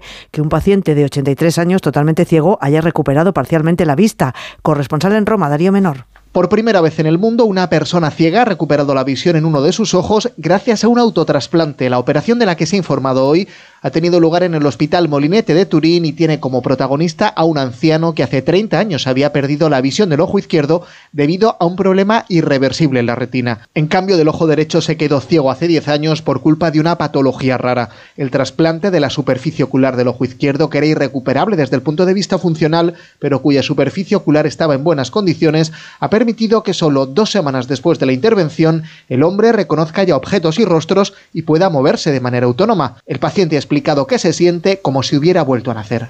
Y la pregunta que hoy les hacemos en nuestra página web ondacero.es. ¿Cree que es útil cambiar la hora dos veces al año? Pues cree que no es útil. Una gran mayoría, el 88% de quienes han participado en la encuesta, opina que sí lo es, el 12% restante. Vamos con los deportes, David Camps. En unos minutos la selección española de fútbol entrenará en el Estadio de la Rosaleda en Málaga, último entrenamiento antes de iniciar mañana la fase de clasificación para la Eurocopa 2024 ante Noruega. El seleccionador, el seleccionador nacional Luis de la Fuente cuenta con 25 futbolistas. Una vez el delantero del Sevilla, Brian Gil, abandonó la concentración por lesión antes de la sesión de entrenamiento el seleccionador y el capitán Álvaro Morata atenderán a los medios de comunicación en el inicio de esta nueva etapa del combinado nacional. En Málaga está el presidente de la Liga, Javier Tebas, quien habla de la investigación abierta por la UEFA al Barcelona por el caso Negreira. Sí que me quita el sueño porque yo creo que es eh, el tema más grave de, de, reputacional y de integridad de la competición que nos ha pasado en la historia del fútbol. Me tiene que quitar el sueño y me lo quita. Y me quita todo lo que viene también, ¿no? De, insisto, es el tema el más grave que ha pasado en la historia del fútbol español de, de integridad, ¿no? Por, por, la importancia del club. Transmiten tranquilidad, pues bueno, pero que la transmitan a todos, a ver si nos podemos todos tranquilos, ¿no? Damos explicaciones, ¿no? Y se guardan ellos las explicaciones para ellos mismos, mal me parece. Esta tarde se juegan ocho partidos de clasificación para la Eurocopa, destacando el choque Francia-Países Bajos. En la trigésima jornada de la Euroliga, el Real Madrid, clasificado para los cuartos de final, se enfrenta a la Virtus en Bolonia. El Valencia, con opciones de entrar en los playoffs, visita Mónaco. Ambos encuentros a las 7 de la tarde. Volvemos con más noticias a partir de las 7 de la tarde, de las 6 en Canarias, en La Brújula con Rafa La Torre. Como el perro y el gato. Es lo que tiene ir al veterinario, que vean lo que le pasa, pero el veterinario ha valorado que esa tos requiere un tratamiento con corticoides y el animal está mejorando. Los gatos que viven en un recinto cerrado y que no salen al exterior, evidentemente en algún momento tienen la curiosidad. Tienen el interés, esa curiosidad. Y si ven una puerta abierta y dicen, pues a ver qué hay ahí al fondo, pues tiran. Aquí está, como el perro y el gato, para pasar ese buen rato. Todo sobre las mascotas con Carlos Rodríguez. Como el perro y el gato. Sábados a las 3, domingos a las 2 y media de la tarde y siempre que quieras en la app y en la web de Onda Cero. Patrocinado por Menforsan, los especialistas en cuidados, higiene y cosmética natural para las mascotas. Te mereces esta radio. Onda Cero, tu radio. Como el perro y el gato, animales de cualquier tamaño y pelaje, salvajes o mascotas, en este programa caben todos. Este fin de semana, como el perro y el gato, se va a Elche. Carlos Rodríguez y su equipo estarán en directo en el Hort del Chocolater junto al Palacio de Altamira, con el soporte institucional del Ayuntamiento de Elche. El sábado a partir de las 3 y el domingo a partir de las 2 y media de la tarde, como el perro y el gato desde Elche, con Carlos Rodríguez. Te mereces esta radio. Onda Cero tu radio. Amantes de MotoGP, ha llegado el momento de hacer historia. Esta temporada más gas que nunca. Todos los grandes premios de MotoGP son Dazón. Este viernes en el Eurojackpot de la 11 por solo 2 euros hay un bote de 65 millones. Y tan tatara millonario porque con el Eurojackpot, el mega sorteo europeo de la 11, no solo te haces millonario tú, también tus hijos y los hijos de tus hijos y los hijos de los hijos de tus hijos. Compra ya tu Eurojackpot de la 11, que son 65 millones. Eurojackpot de la 11, millonario por los siglos de los siglos. A todos los que jugáis a la 11, bien jugado. Juega responsablemente y solo si eres mayor de edad. Tener un jardín en tu casa es fantástico, pero es lógico y normal que te preocupe esto. Me encanta invitar a gente a disfrutar del jardín de mi casa. Lo que me inquieta es que puedan entrar personas no invitadas. En ese caso, necesitas Securitas Direct, porque su alarma cuenta con sensores y cámaras exteriores que detectan cualquier intruso, respondiendo en menos de 20 segundos y dando aviso a la policía si pasa algo, porque tú sabes lo que te preocupa y ellos saben cómo solucionarlo. Llama ahora al 900-272-272 o entra en securitasdirect.es. Se interna por el dormitorio, entra en la cama, centra Energisil, vigor, vigor, vigor, vigor, vigor, vigor, Energisil, vigor. ¿Nervioso? ¿Desanimado? Tranquilo. Ansiomed con triptófano y vitamina B6 contribuye al funcionamiento normal del sistema nervioso. Y ahora también Ansiomed Noche. Consulte a su farmacéutico o dietista. ¿Tienes experiencia laboral pero no tienes un título oficial que la reconozca? Ahora puedes acreditarla y mejorar tus posibilidades de empleo y promoción laboral. Inscríbete en el procedimiento de reconocimiento de las competencias profesionales de la Comunidad de Madrid. Infórmate en comunidad.madrid o llamando al 012. Tu trabajo se merece un título. Campaña financiada por el Ministerio de Educación y Formación Profesional y por la Unión Europea Next Generation. Comunidad de Madrid. Pedro Lanceros Reformas. Reformas integrales. Pedro Lanceros Reformas. Rehabilitación de edificios. Pedro Lanceros Reformas. Le ayudamos a hacer de su casa su hogar. Lanceros Reformas. Nuestra experiencia y su fidelidad, nuestro éxito. pedrolanceros.com. Reformas. El Teatro de la Zarzuela presenta el estreno escénico de La violación de Lucrecia, zarzuela barroca de José de Nebra en versión de Rosa Montero, que cuenta con una estremecedora puesta en escena de Rafael Villalobos y con la intensa dirección musical de Alberto Migueles Rouco. Del 5 de marzo al 1 de abril en el Teatro de la Zarzuela. INAEM, Ministerio de Cultura y Deporte, Gobierno de España. Si tienes averiado tu cambio automático, dale una segunda vida. Automatic.es. En Automatic reparamos tu cambio automático y hacemos que la vida de tu cambio automático continúe. Entra en automatic.es. Automatic. Expertos en reparación de cambios automáticos. Toda una vida dedicada al cambio automático. Automatic.es.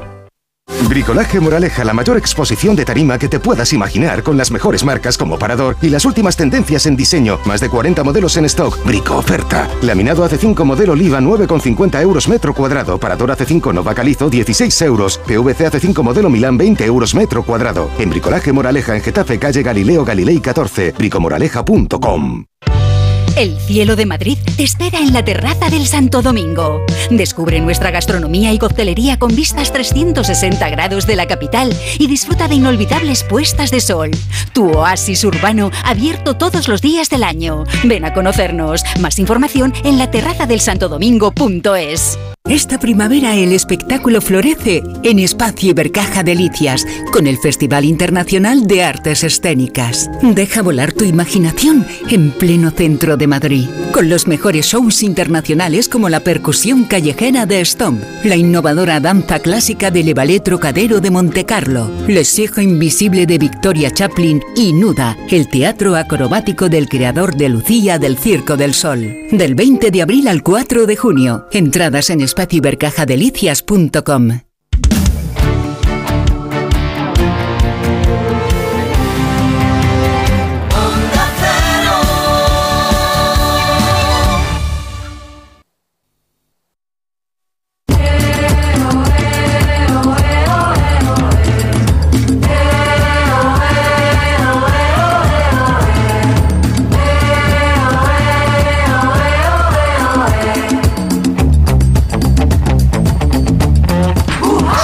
de la tarde y 12 minutos, abrimos la última hora de Comanche.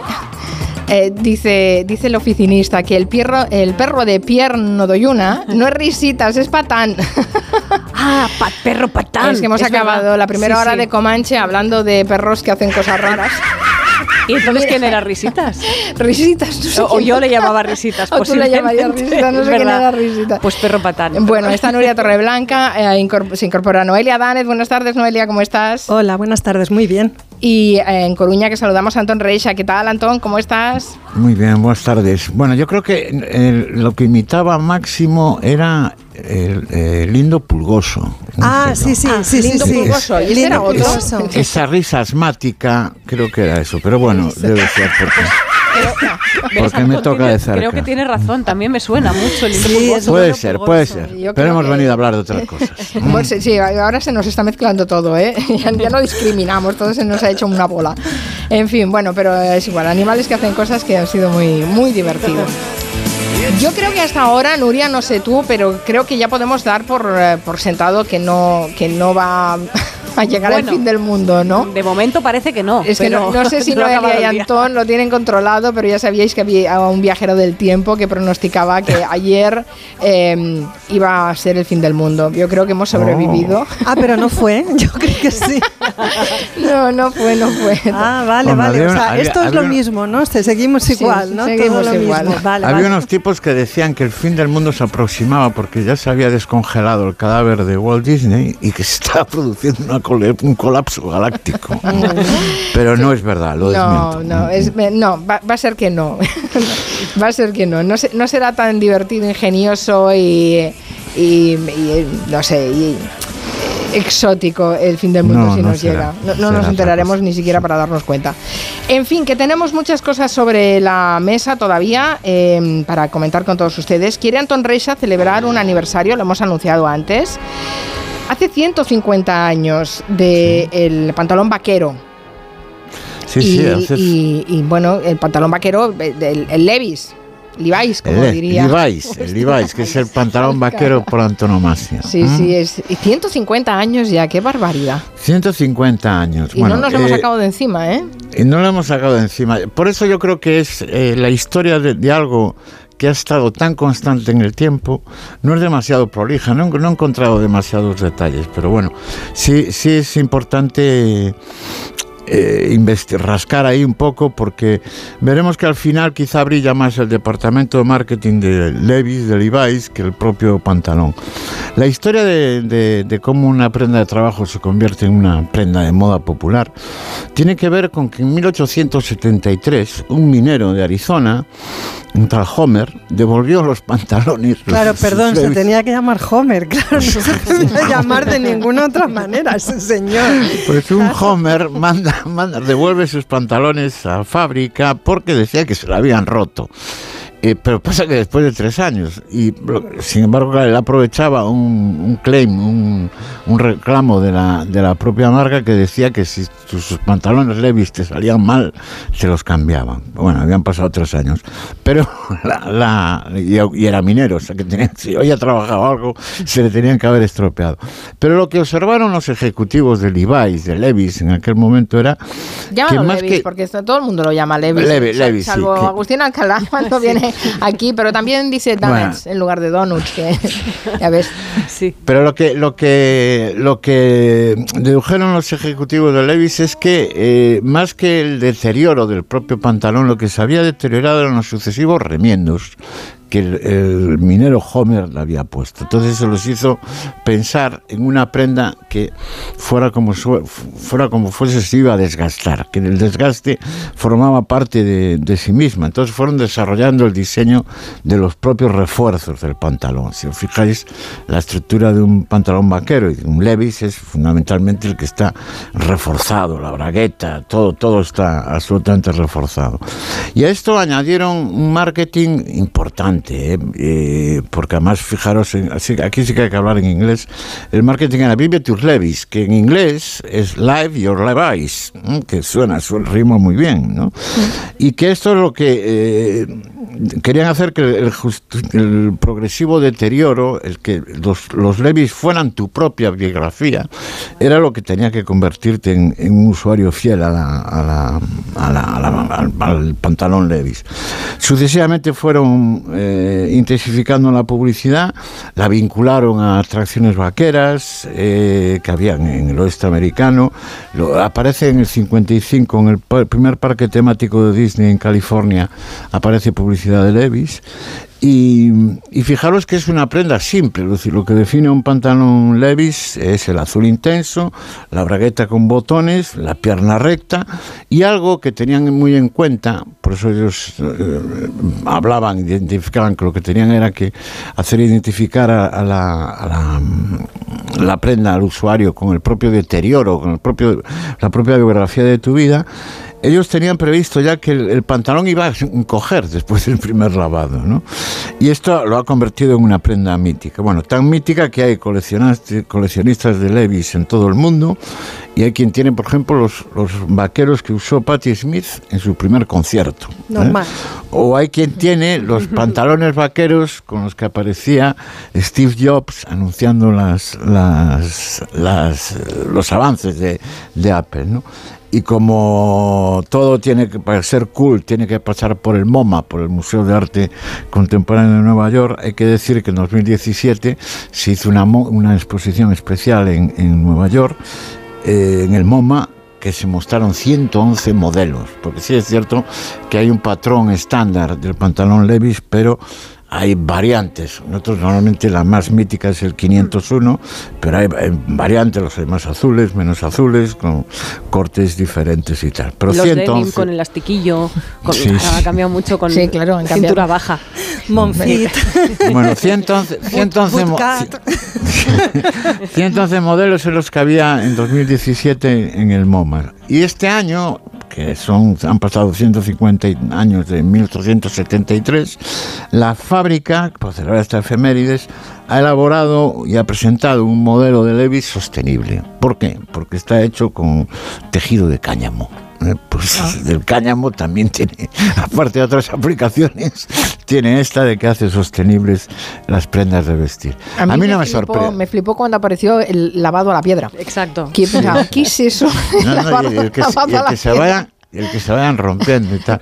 Pero yo, yo no me parece extraño que una prenda de trabajo se convierta en, en prenda de moda popular. es decir, Está yo Jordi en Twitter recordando una escena de, de Regreso al Futuro, claro, Sí. cuando aparece Marty McFly, eh, como, como lo atropellan, eh, le ven el nombre La de, etiqueta. de la etiqueta de, de la... Levi- Te llamas Le- Levistro. Levistro, sí. Es cierto. Sí, sí, qué bueno. Pero digo que no me sorprende porque eh, este año no, pero yo, yo en los últimos años eh, me he hecho adicto a los pantalones de trabajo de cocinero. Es decir, eh, ¿Cómo son si- esos? si- pues no, te- iros a una tienda de ropa de trabajo y si buscáis con calma eh, eh, co- co- pantalones de chef, ¿eh? Hay, hay, hay modelos realmente elegantes. Yo, yo me he colado en celebraciones importantes con pantalones de chef y he quedado ¿Pero qué como muy- particularidad tienen? Eh, pues son- bueno, pues yo, por- yo- yo tengo, por ejemplo, unos con a cuadros eh, azules, digo, de, eh, eh, negros y grises. Luego tengo, tengo otro que es a motas blancas, que es realmente muy, muy elegante. Y luego tengo unos ya cantosos que tienen, recuerdan más a las, a las chaquetas estas que usa el, el- el presentador de... Sí, chicote. Chi- chicote, te- pero tienen los, los, los modelos estrafalarios, pero luego hay otros modelos que son realmente...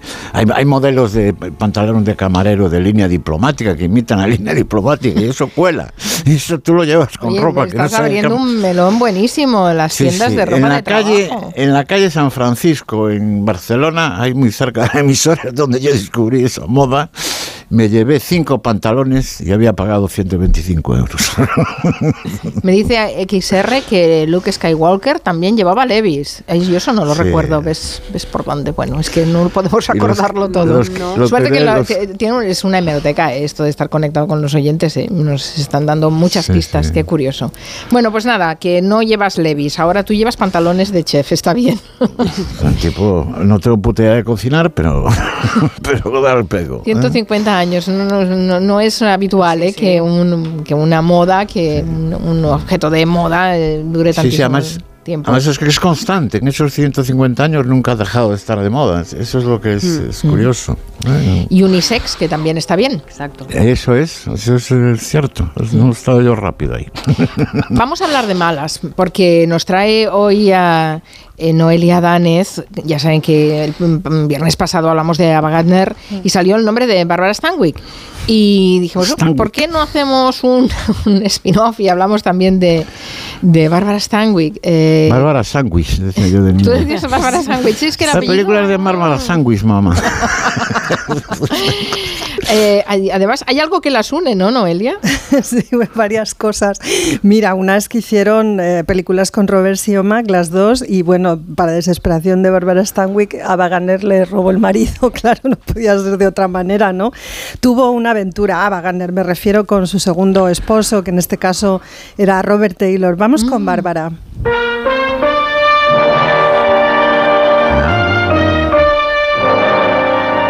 Tonight, from Hollywood, The Barbara Stanwyck Show.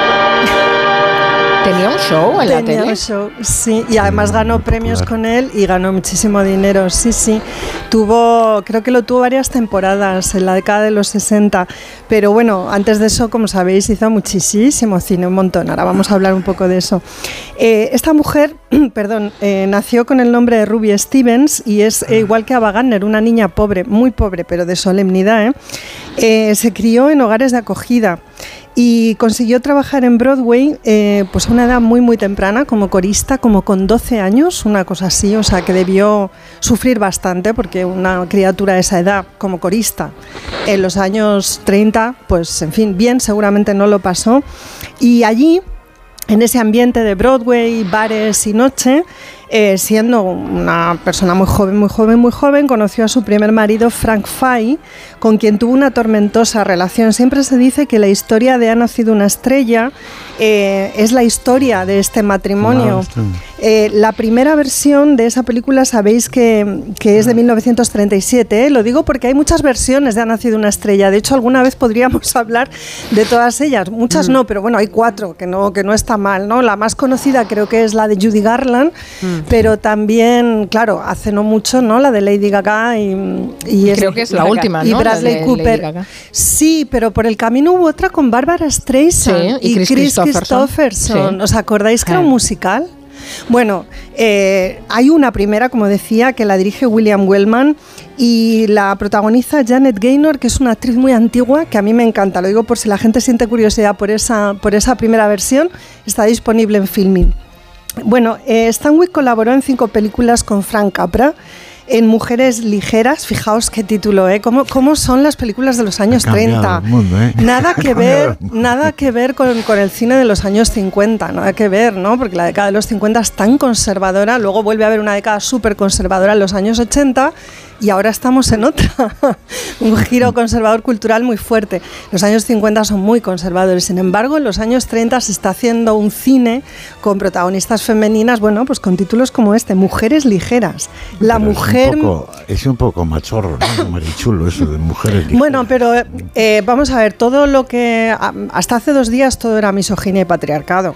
Entonces, claro, eh, la cultura también, o sea, tanto las condiciones de producción de la cultura como los Te temas, venir, te venir. pues son machistas y misóginos, eso ya lo sabemos, pero por en medio se filtran, digamos, modelos de mujer, comportamientos, actitudes que nos hacen entender cómo era el mundo entonces y yo creo que eso es lo que hay que rescatar, ¿no? Y que hacia, hacia ahí, claro, hacia ahí es hacia donde hay que mirar. Más títulos así interesantes, La mujer milagro, Amor prohibido, ya digo, todo años 30, ¿eh? Amor prohibido, y después otras películas con directores como John Ford, ella también trabajó con John Ford, pero su primer gran papel llega con la película Stella Dallas de Kim Vidor en el año 37, con la que logra la primera nominación al Oscar. Esta mujer estuvo nominada cuatro veces, pero no ganó nunca el Oscar. Tuvo al final de su vida un Oscar honorífico. Eh, Bárbara se empezó a especializar en papeles de mujeres duras y fuertes. Su belleza mm, no era nada ortodoxa, es eso sí una de las primeras actrices de Hollywood que eh, tiene una intervención estética. No he conseguido saber muy bien qué fue lo que se hizo, pero algo en la piel, porque tenía unas marcas de quemadura de cigarrillo en el cuello y en la base de la cara. Probablemente estas cosas tienen que ver con esa vida todavía de niña en ese maltrato, ¿no? Sí. Y bueno, eso se lo, eso se lo corrigió. Si os fijáis, Bárbara Stanwyck tiene una piel como muy de porcelana y eso, por más que sea el blanco y negro y aunque se use mucho maquillaje, ese efecto de brillo que ella tiene creo que tiene que ver con que estaba ligeramente estirada, ¿no? incluso siendo muy, muy joven. Bueno, eh, hace, que, como sabéis, eh, eh, papel- papeles muchísimos de mujer fatal, de femme fatal, eh, películas estupendas con Howard Hawks, eh, Las tres noches de Eva, que es preciosa, con Preston Sturges, eh, es, una, es una comedia, porque también hizo varias, eh, co- coprotagonizada por Henry Fonda. Hicieron pareja varias veces. No sé si habéis visto alguna de esas películas de enredo eh, protagonizada por ellos dos. Mm, No son tan conocidas, pero son interesantes y muy, muy divertidas, muy glamurosas y muy picantonas. Pero el mayor éxito de su carrera le llegó en el año 44 con la película Perdición de Billy Wilder, que esa seguro que sí que la habéis visto, porque bueno, es muy emblemática. Es- esa sí. que es la mujer fatal, o sea, es la Mm. peli de la mujer fatal. La asesina mal- malísima y zorrona. Esa, además lo borda, o sea, ella está realmente maravillosa con un guion espléndido de Raymond Chandler. Eh, es la mujer, pues eso, manipuladora, insensible, malvada. Le vol- la volvieron a nominar al Oscar, pero no tampoco ¿Título de la lo ganó. Perdición. Perdición. Sí. Sí, Perdición. eh, está basado en una novela de, de James M. M. Cain, ¿no? Sí, sí, sí, sí. Es que fíjate que dos, ¿eh? Eh, Raymond Chandler, que hace la adaptación, Menudo. basada en una novela de, de Cain. Es que, claro, es una muy combinación. negro, ¿eh? Y Billy Wilder haciendo un negro. O sea, es una película de verdad imperdible. Y bueno, es que ella es, es espléndida, es que lo hace fenomenal. Y bueno, después hay otras películas que también se pueden ver, como por ejemplo El extraño amor de Marta Ivers. La estuve viendo hace unos días y me rechifló. La recomiendo muchísimo. Es una película de Lewis Milestone. Eh, y bueno, alguna otra. He mencionado algunas, eh, las que tengo yo también un poco más presentes, porque tiene una filmografía que os caéis para atrás, por una razón. Es de las pocas actrices de Hollywood, si no la única, eh, de la época, de los años dorados del cine de Hollywood, que no tiene un contrato esclavo con ninguna productora. Sabéis que prácticamente todas las actrices y Sí. actores de los que vamos hablando tienen contratos a perpetuidad y además en condiciones pues esclavas, ¿no? Es decir, las productoras deciden qué hacen, qué no hacen, cuánto cobran, eh, si incumplen contrato las, les penalizan. ¿Y cómo consiguió eso? Es, es- eso tan insólito. Pues lo consiguió gestionando su carrera con muchísima inteligencia. El contrato más largo que tuvo fue de años. El resto del tiempo tenía contratos por producción. Y como era una mujer muy obsesionada con el trabajo y con la pasta, eh, trabajaba en todo y le ofrecían todo porque era muy buena actriz. Entonces eh, hizo películas del orden de dos y tres al año durante los años 40. Hay un momento en el año 41 en el que rueda cinco. O sea, no paraba y, simu- y simultaneaba rodajes. Una barbaridad, me parece en este sentido un caso excepcional y súper, súper, súper llamativo. Y bueno, aquí os dejaba un cortecito del extraño amor de, de Marta Ivers del año 47 para invitaros a verla. Siempre le temeríamos. No podemos vivir así. No podemos dejarle marchar sabiendo lo que sabe. Te será difícil justificarlo. Entraste a la fuerza, me exigiste dinero y después intentaste violarme. Puedo matar en defensa propia, lo dice la ley, ¿no es así, Walter?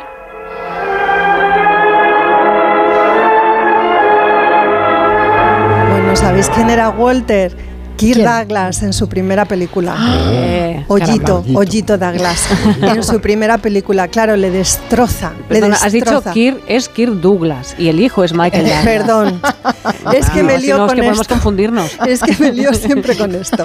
¿Qué tengo que decir? Dímelo otra vez. Kirk Douglas, ¿no? Es Kirk Kirk Douglas, Douglas. sí. Douglas, Bueno, Primera película de Kirk Douglas del año 47, El extraño amor de Marta Ivers. Corred a verla porque de verdad es interesantísima. Trío, eh, bueno, asesinato, em, destrucción. Ay, y bueno, está una actriz en esta película maravillosa que nos encantará a todas, que es Judith Anderson, eh, el ama de llaves de Rebeca. Sí, sí. Muy maja. No recordaba el nombre ¿eh? de la, de Ah, la yo la- actriz, qué, qué mal. Eh, Bueno. Pero el, eh, la- el personaje sí, claro. bueno, pues vuelve a hacer de llaves de Rebeca. Pero estaba encasillada, pobre Estaba un poco señora encas- Danvers. La señora Danvers estaba encasilladísima. Aquí está más mayor, porque claro, Rebeca es del año 41, esta peli es de 47, pero es que sale y es igual, es lo mismo, solo que en este caso ella es la dueña, digamos, de la casa y la portadora del apellido, pero es la mala malísima. Y bueno, no cuento más porque haré spoiler y no quisiera. Yo de- de- de- recuerdo muy claramente a Barbara Stanwyck, eh, mm, pero si la asocio a alguna película, que además es una película que he visto varias veces y que me gusta mucho, es Juan Nadie. Creo Ay. que la has mencionado, ¿verdad? Sí, sí, sí, o si no lo he hecho, la tenía Mm, aquí delante, pero quizá, quizá me la he dejado, porque como no quiero abrumar al personal con los títulos, ya digo que como la filmografía es tan extensa, Claro, pues ella hace de una periodista em, y no desvelaremos más porque si alguien puede recuperar esa película es, es También es una fantástica. película Sí, fantástica. sí, Mira, sí. me he dejado también fuera La Gata Negra, una película del año 62 que es uno de los primeros papeles de lesbiana en el cine. Lo hace ella, por cierto. Eh, en ese año es también La Calumnia, esa peli que nos gusta tanto a Nuria y a mí. Son las primeras lesbianas en el cine, son de la década de los 60 y esta mujer hizo una. Hablando de lesbianismo eh, y en cuanto a su vida privada, que también nos interesa, porque, por favor, ¿cómo no nos va a interesar a nosotras la vida privada de Bárbara Stanwyck? Eh, ya dije que estuvo casada primero con Fran Fay. Con él tuvo un hijo que adoptaron juntos. Se separaron de muy malas maneras. Fran Fay era un alcohólico, bueno, lo que se cuenta, no ha nacido una estrella, ¿no? Un pasado de rosca bastante más mayor que ella. Tuvieron un litigio por la custodia del hijo, finalmente eh, fue Bárbara la que, la que se ocupó de criarlo, pero inmediatamente lo colocó en un internado y apenas tuvo con, con él relación. Con el tiempo este hijo Anthony Dyon escribió un artículo escandaloso que se titulaba algo así como ¿Por qué mi madre no me quiere?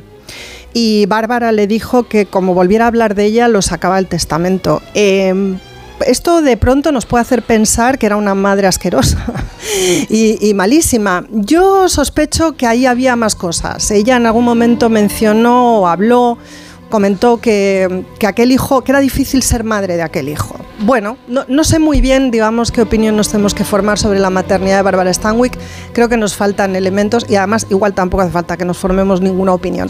En todo caso, se volvió a casar con el guapo más guapo de Hollywood de la época, Robert, Robert Taylor, Taylor el, sí. el, guapo mm. más guapo y más facha que es uno de los delatores, uno de los que testificó en el Comité de Actividades claro, Antiamericanas y dio nombres. Estaba en la, en la cuerda la de, de brujas. Claro, estaba en la cuerda de Cecil B. DeMille y toda esta gentuza, con perdón. Claro, dio, dieron nombres. Eh, bueno, ella era también muy conservadora, no sé si tanto como él, porque no se ma manifestó públicamente tanto como él pero era una mujer republicana y muy, muy conservadora que sin embargo pertenecía al círculo de costura de Hollywood, que hemos mencionado alguna vez aquí, ¿no? que es ese espacio en el que se encontraban todas las personas gays eh, en el Hollywood de la época y donde bueno, pues mantenían relaciones libres ¿no? y sin cortapisas. Se, se dijo de ella en algún momento que podía ser una lesbiana in the closet, tipo Joan Crawford, y ella que siempre se negó a, igual que a Wagner, se negó a dar eh, muchas entrevistas porque tenía ese pasado eh, que la torturaba ¿no? y que no quería que aflorara la luz pública. Eh, para callar los rumores sobre su posible lesbianismo, eh, lo que hizo fue organizar una fiesta de cumpleaños para Robert Taylor e invitar a 50 invitados sin que él lo supiera, entre los que estaban columnistas muy famosos de medios en los que había crónica social del Hollywood de la época, como el Hollywood Reporter. Entonces entraron en la casa y ella le dijo, te he preparado una gran fiesta de cumpleaños, me voy a la habitación y me voy a poner un negligé. El que me regalaste, uno que me compré no sé dónde, entonces ella se encierra en la habitación, se desnuda, se planta el negligé, Robert Taylor en la oscuridad, en la sala de, de la casa, se va desnudando y en un momento dado ella sale de la habitación y prende la luz. Y hay 50 personas viendo esa escena. Es decir, quiso que quedara claro que aquel matrimonio consumaba y que había una sí, o sea, la rotundo, ¿eh? sí, sí, rotundo mensaje y, y, bueno el nivel de manipulación y también de ironía no y de y de bueno y de no tener miedo a la exposición en ese sentido no de voy a callar los rumores con una rotundidad que os va a dejar pasmados. Entonces aquella historia claro corrió por el Hollywood de la época como la pólvora no y los dejó a todos patifusos. Bueno Robert Taylor se ya no, no, lo voy a, ver con la misma cara ya la próxima vez Por que lo vea que una he dicho de que, era, de que era un poquito fachi. En sí. ponte en negligé. No, no, no, no, no, no, lo sabía que, que, él era un delator de, bueno, del Comité de Actividades Antiamericanas. Y muy pesado además. Y sí, sí, y bueno, en fin, no vamos a profundizar en Robert Taylor porque a mí también me resulta muy antipático. Él estuvo con Ava Gardner, hizo sufrir muchísimo a Bárbara y luego se fue con Lana Turner y le dijo a Lana Turner, y con esto termino, mira, después de lo de Ava, yo creo que lo nuestro sí que se lo tengo que decir a, mi mujer y le dijo Lana Turner, no, déjalo. claro, es que una, una, una, mujer potente, ¿eh? Bárbara Stanwyck. Hombre, eh, también os digo ya como último así cotilleo, que esto sí que me parece bonito. Marilyn Monroe eh, dijo que la única actriz de la generación de Bárbara Stanwyck que la había tratado bien había sido ella. Bueno, en rodaje, ¿eh? porque sé que hicieron una película junto, juntas, en rodaje. O sea, ella la tenía muy claro eso, muy presente, que, que, esta mujer la había ayudado, que la había acompañado y que había sido un rodaje agradable gracias a ella, ¿no? Y que uh -huh. le había dado consejos. Muy bien, nos quedamos con, con, una imagen potente realmente de Barbara Stanwyck que ya la tiene de por sí, porque cuando ves sus películas es muy fácilmente identificable sí. y, y, y, la verdad es que llena mucho sus papeles. Eh, eh, veníamos de hablar del, del, Levis y hemos recordado la escena de, el, eh, de, de, Regreso de a Levi. Strauss de, de, Regreso a, a, Futuro. Y el Baldonauta, y Laura Rodríguez también nos lo confirma, nos dice que eso fue cosa del doblaje, porque en versión original era Calvin Klein, pero ah. entonces no era tan conocida la marca marca No. fuera de Estados Unidos y por tanto en el doblaje lo cambiaron por Levi Strauss. Que Saben es más que gracioso. nosotros, nuestra Sí, audiencia. además, de hecho, el Baldonauta pone la Ellos versión original donde se oye lo de Calvin, Calvin Klein, que lo estoy retuiteando ahora. Eh, vamos a hacer una pausa y después nos recomienda unas cuantas cosas Nuria. En Onda Cero. Julia en la Onda. Con Carmen Juan.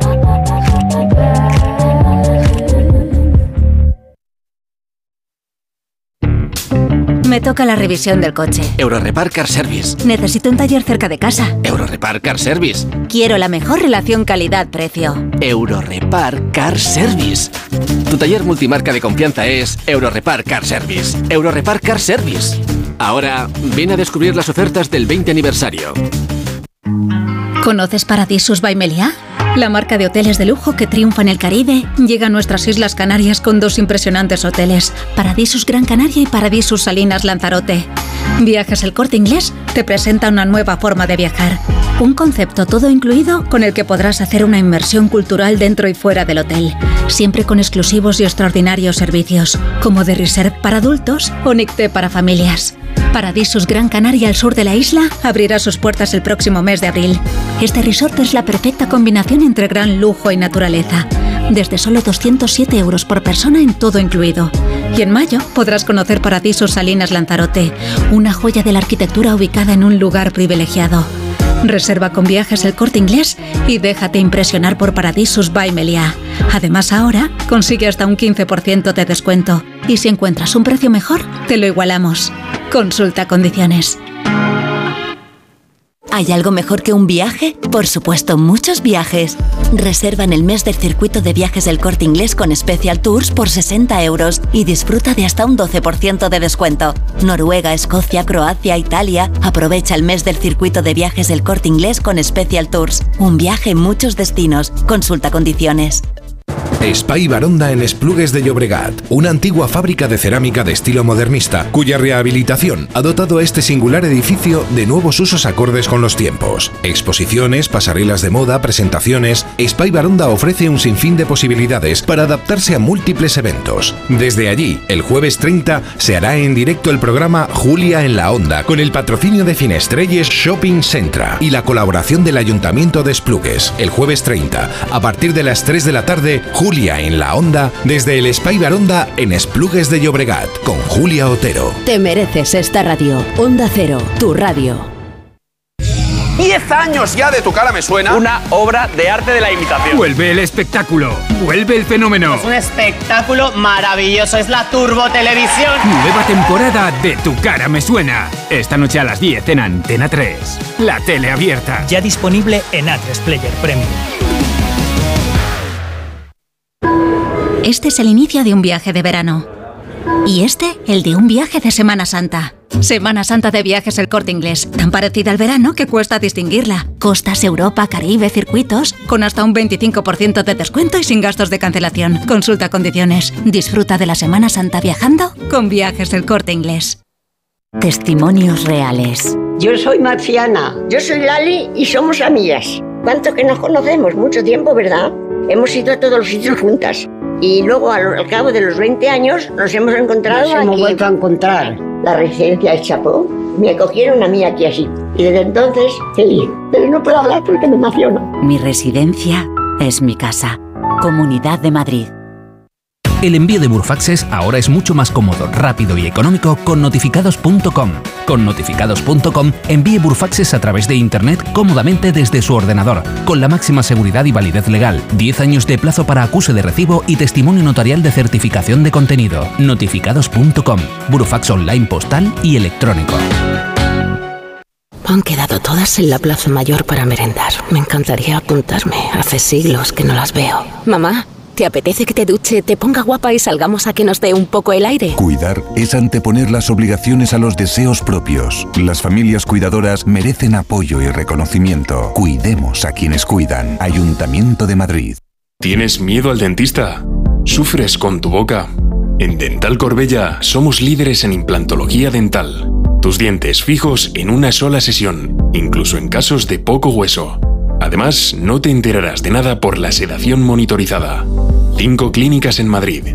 Pide cita gratuita en dentalcorbella.com y en el 91 111 75 75. Llega la semana sin IVA de Ocasión Plus. Mínimo 21% de descuento en más de mil coches. Solo esta semana. Solo esta semana. ¡Corre! ¡Las mejores ofertas vuelan! Ocasión Plus. 16 centros en Madrid. Nuevas tiendas en Fuenlabrada, Arganda y Torrejón. Localiza tu centro más cercano en ocasiónplus.com. Abierto sábados y domingos. Si tiene joyas de firma o artículos de oro y plata, llame al 91 534 6706 o vaya a la Plaza San Juan de la Cruz 9. Si tiene joyas de firma o artículos de oro y plata, llame al 91 534 6706 o vaya a la Plaza San Juan de la Cruz 9. Le pagarán el mejor precio al momento. Y también bolsos de Vuitton, Chanel y Hermès.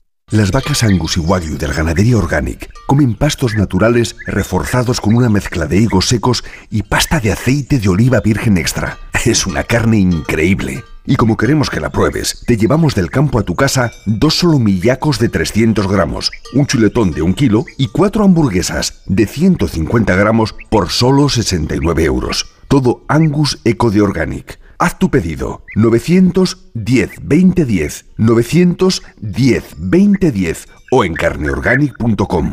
Organic, la mejor carne del mundo. Honda Cero Madrid 98.0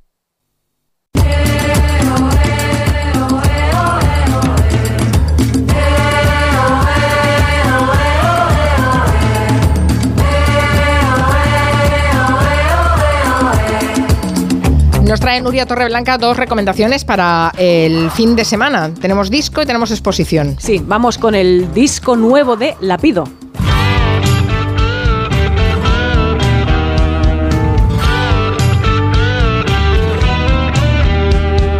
Cuando nos llegue la revelación y estemos curados de espanto y Dios o el diablo unan a la conversación. Entonces sabremos si aquella verdad escrita en los libros de piedra tan solo era una excusa para brindar.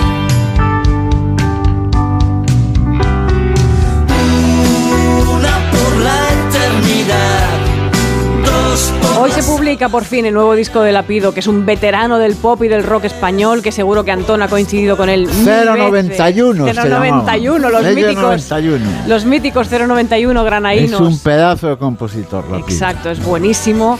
Eh, los 091, por cierto, es un grupo al que hace unos meses el Ayuntamiento de Granada le dedicó una plaza. O sea, son leyenda, leyenda pura de granaína. Y paralelamente, pues bueno, Lapido estuvo, estuvo y está. 091 retomaron su camino y siguen haciendo conciertos, pero ahora, después de seis años, tenemos ese disco nuevo de la carrera en solitario de Lapido, de José Antonio Lapido. El disco se llama A Primera Sangre, que tiene en la portada pues un señor haciendo esgrima, un esgrimista, y alude a los duelos que acaban cuando uno de los dos adversarios es herido y sangra. Esta canción se llama Curados de Espanto y habla un poco pues bueno, del camino que hemos hecho, del camino que nos queda por delante y es que las, las canciones de Lapido hay que escucharlas para deleite del personal con mucha calma, las vuelves a escuchar y vas viendo cómo va cobrando vida toda la historia, ¿no? Y lo que es impresionante también es verlo en directo y en abril empieza la gira. Así que, ¿habrás tocado o coincidido en algún festival con sí, él? Sí, sí, mira, me recuerdo que lo que se llama ahora, eh, que es- es en, en el barrio de Legazpi, eh, eh, ¿cómo se llama? El, este centro de cultura, el matadero, Matadero, que eso era la fábrica de patatas, todavía era el almacén de patatas y allí coincidimos tocando. Mm, Era un triste almacén de patatas. Pero en los Que- 80, los En 90... los 80, en los 80, los 80. Ajá. O sea, ¿ibais a tocar a un almacén de patatas? En Que era el que lo ahora que es el fue luego matadero. matadero, fíjate. Qué buen concierto, Antón. Me hubiese gustado estar ahí para ver los 091 y os resentidos. Es un Sí, planazo. sí. Es un planazo. Pero bueno, yo he seguido la obra de, de Lapido porque me gusta. me sí, gusta es muy, muy Les bueno. han dedicado una plaza a ellos, a nosotros nos han dedicado un cuarto de baño en Vigo, ya me dirás. ¿Perdona? Esto, perdona. A ver, desarrolla eso.